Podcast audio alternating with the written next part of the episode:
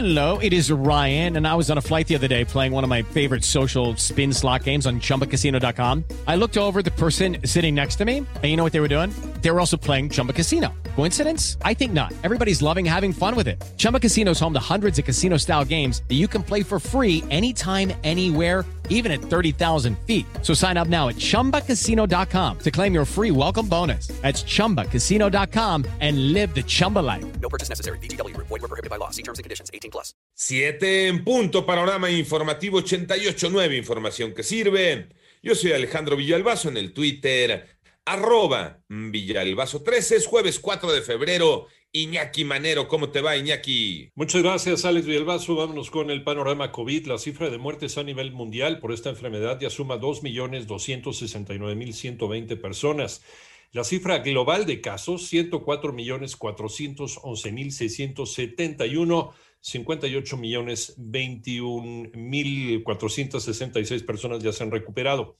En tanto, el equipo de la Organización Mundial de la Salud que investiga los orígenes de COVID-19 en la ciudad china de Wuhan afirmó que ha obtenido datos que nadie había visto antes y que no ha descartado la posibilidad de que el virus causante de la pandemia se haya escapado de un laboratorio.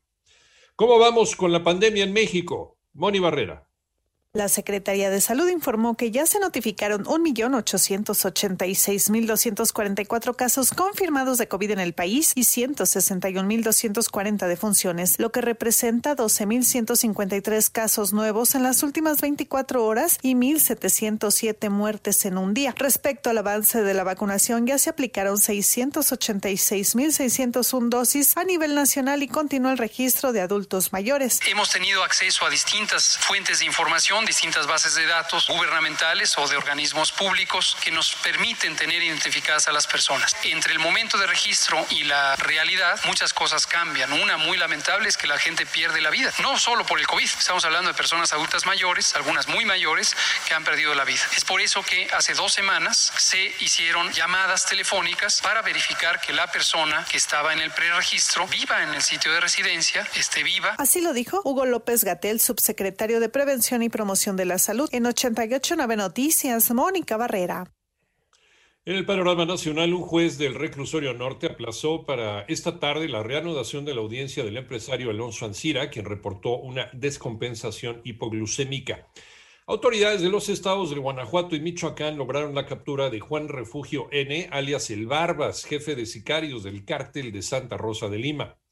En tanto, el Pleno de la Cámara de Diputados recibió y turnó a las comisiones de Energía, Presupuesto y Economía la iniciativa de reformas a la ley de la industria eléctrica que fue enviada con carácter de preferente por el presidente de la República. Cabe recordar que por tratarse de una iniciativa preferente, los diputados federales cuentan con un plazo de 30 días naturales para votarla y enviarla al Senado de la República. Autoridades de Tamaulipas rescataron a 49 migrantes centroamericanos en Reynosa, luego de que los traficantes con los que hicieron el trato pretendían cobrarles más de lo acordado y ante su negativa les advirtieron que serían entregados a otro grupo. La Secretaría de Salud deberá transparentar la cifra de muertes por COVID ocurridas en 2020. Armando Arteaga. El INAI ordenó a la Secretaría de Salud proporcionar el número de defunciones por COVID que se han registrado del 1 de enero al 10 de septiembre del año pasado sin revelar la identidad de las personas fallecidas. Así se desprende del caso presentado por la comisionada presidenta ante el Pleno Blanca Ibarra. Constituye una oportunidad para evaluar la gestión de la pandemia y transformar, de ser necesario, las estrategias de salud a preservar el derecho a la vida y el acceso a la salud. En la sesión del Pleno, el comisionado Francisco Acuña apuntó que desde el principio de la pandemia se hizo evidente que no existe una estrategia de combate a la enfermedad, lo que la ha convertido en la tragedia nacional más importante de la historia. Para 88.9 Noticias, información que sirve Armando Arteaga. En el panorama internacional, el presidente de Corea del Sur, Moon Jae-in, dice que logró un acuerdo con el mandatario de los Estados Unidos, Joe Biden, para fortalecer la alianza entre ambos países con el fin de alcanzar la paz en la península coreana. En tanto, el gobierno militar de Myanmar o Birmania, que tomó el poder en un golpe de Estado, ordenó a las compañías de telecomunicaciones bloquear el acceso a Facebook ante las acciones de desobediencia civil.